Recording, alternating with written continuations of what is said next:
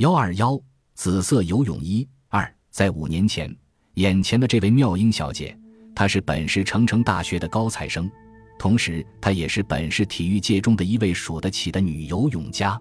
在当时，甚至有人夸张地说，她的游泳技术或竟超过那位美人鱼杨秀琼小姐。但是，世间无论什么东西，自一块肥皂以至一位名人，其成名都需要借重于啦啦队。过去的杨小姐。因为有人带她执鞭，因而一举成名。至于我们这位妙英小姐，却因啦啦队宣传失礼之缺乏，于是同样一个女游泳家，为了这点差别，她的名气就比不上杨小姐。但虽如此，当然这一位复牌美人鱼，在当时许多钓鱼者的馋眼之下，也是一个临流而现的目标。而在大队渔人之中，年轻漂亮而善于用软线条结网的余辉先生，就是眼前谈话的这一位。在追求者的花名册上，其次序也绝不会落后。这位余辉先生，他是一个非皮好的游泳者。说起来，他和这位妙英小姐却还关点亲。虽然这种亲戚的距离比之从上海到北平还要远，可是借这一点幌子，在追求的距离上却可以缩短不少路程。当时的余先生，不但时时勉力奉陪着妙小姐做水上演习。同时，他本身也用水一样的温柔，秘密包围这条活泼的鱼，使他感到近乎窒息一样的愉快。有一个时期，于先生几乎张起他的软线条的巨网，把这第二条美人鱼从大海拖上海滩，又从海滩上拖进礼堂。可是，他们在将要踏进这个阶段的时候，妙小姐在于先生的性情上忽而发现了某种缺点，结果。妙小姐竟以闪电姿态跟另外一个男子结了婚，这一闪电式的打击，于这位余辉先生是何等重大，似乎无需再加说明。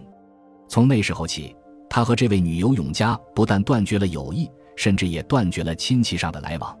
妙英小姐的婚姻，从一般的眼光来看，好像相当美满。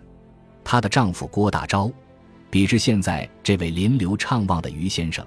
好像格外说的嘴响。他是一位刚从德国汉堡大学镀金回来的留学生，样子挺英伟，不谈品貌、学识，单说双方的性情也比较更为接近。而最主要的是，郭家园是一个有名的世家，家里有着大量的财产，这可以使婚后的生活格外裹上一种可口的糖衣。论理，妙小姐的命运该可以说是十全十美，毫无遗憾了。哪知事情并不尽然。实在的说来，世间所有过有糖衣的东西，内容必然很苦，甚至不易下咽。这婚姻在蜜月期间，就让这位女游泳家感到重大的后悔。为什么呢？原来，她发现她的丈夫郭先生，虽是那样一个思想崭新的人物，不幸他的家庭竟是一个空气绝对腐朽的家庭。这就家庭的最高当局，她的五十多岁的婆婆。却是一位寸半本的独裁者，这位具体而微的统治阶级，一把紧抓着家庭中的大权，包括经济、行政一切等等。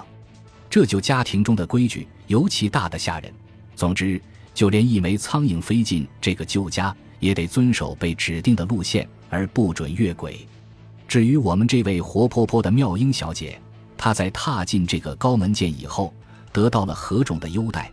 只看以后所列的几个条款，就可以一目了然。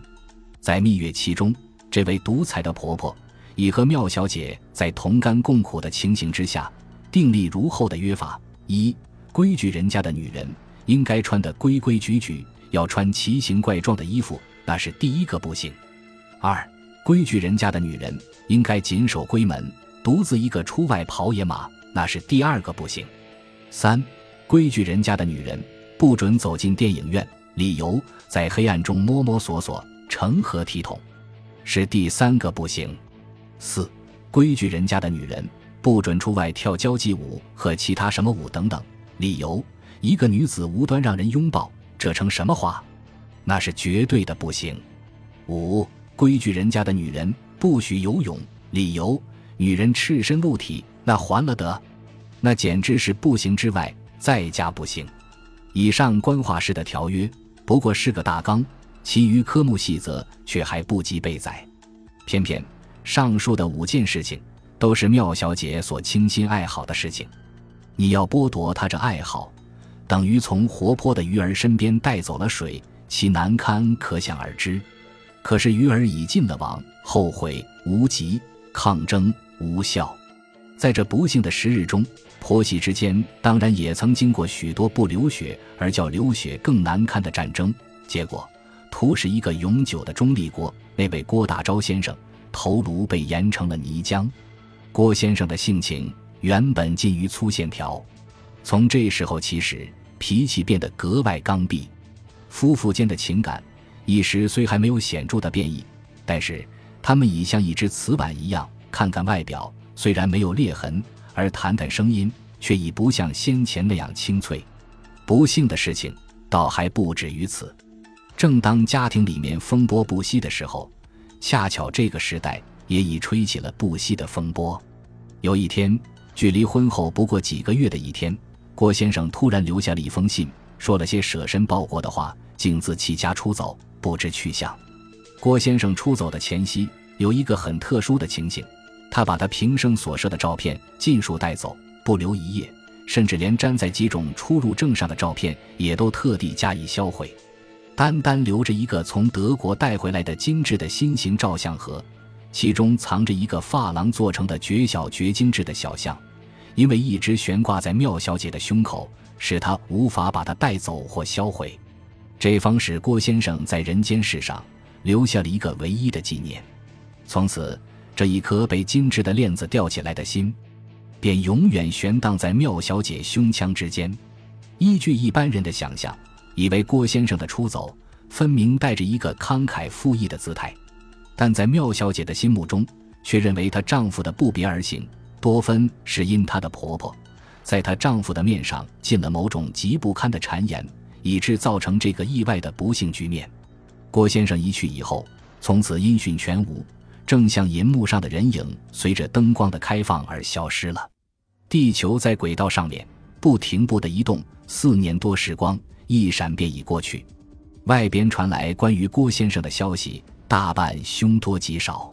在这四年多悬荡着一颗新的光阴中，妙小姐虽然并不会被公开宣告，她已成为一个双妇，可是，在亲戚们心目中，久已默认了她这双妇的地位，而实际上，她也一直是在度着双妇式的生活。更可遗憾的是，这个家庭中的巨变，在媳妇的心坎里，以为其过失完全在于婆婆。而在婆婆的心坎里，却以为这过失完全在于媳妇。她的最大的理由，其一乃是媳妇的八字生得太坏，其二也为媳妇的性情太过轻佻，以致一进门就造成这种家门的不幸。双方处于这种偏执的心理之下，其不愉快已无需说得。最最不幸的，他们这种不愉快的程度虽将达于饱和点，然而他们只为一种原因。却还不得不把这种不愉快的生活照常维持下去。以上便是妙小姐的过去的历史。